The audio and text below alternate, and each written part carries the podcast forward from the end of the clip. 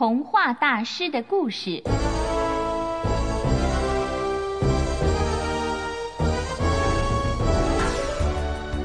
花仙子，你有没有发现，刚刚的童话故事跟我们以前听的很不一样？哎，对呀，每一则故事都好短呢。哎呦，我不是说这个啦，你觉不觉得刚刚听的童话故事好像寓言故事？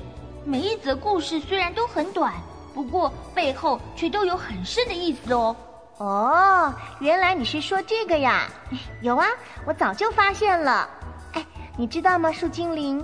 寓言是托尔斯泰最喜欢的一种写作方式哦。嗯，为什么托尔斯泰那么喜欢寓言故事呢？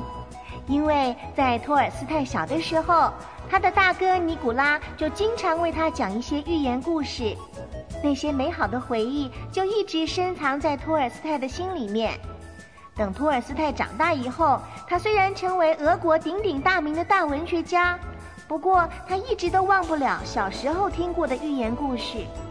最可贵的就是托尔斯泰一直都保存着天真的童心，他很想为小朋友写一些有趣的故事，于是他就运用他的想象力，创造出许多小朋友爱听的寓言故事。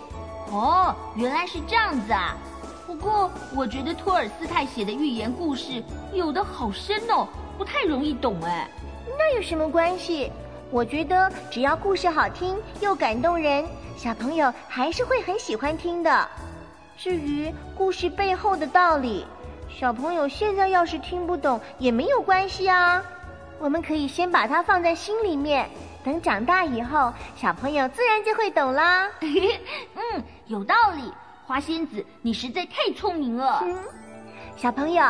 也许你还不太明白托尔斯泰他所写的故事背后有什么样的意义，但是从他的故事里，你一定可以发现他是一个非常善良而且很有爱心的人。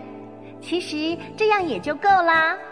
好了，今天我们就先说到这儿，小朋友，下次再见喽！再见，再见。